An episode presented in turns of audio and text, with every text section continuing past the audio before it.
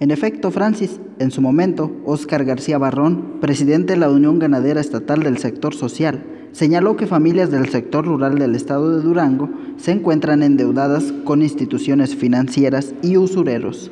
Lo anterior al indicar que la falta de producción en el pasado ciclo agrícola los mantiene en una crisis económica muy alarmante. Los productores, ya sean agrícolas o ganaderos, se han tenido que endeudar con instituciones financieras de la banca comercial, ya que la banca de desarrollo ha sido muy cerrada a las peticiones de los productores.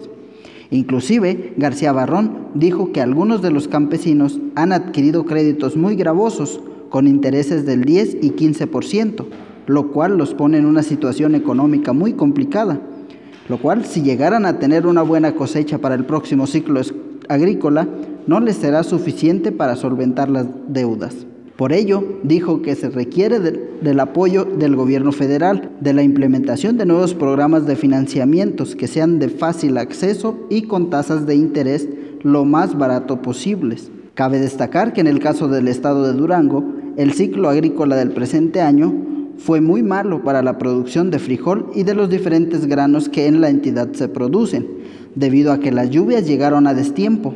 En otros lugares, como la zona norte de la entidad, las precipitaciones nunca se regularizaron y los campesinos no sacaron ni para volver a sembrar. Incluso en el caso de los ganaderos, sobre todo los del sector social, tuvieron que vender parte de sus animales a precios muy bajos, pues además de no tener dinero para el gasto familiar, menos lo tenían para alimentar a sus animales. Mi reporte.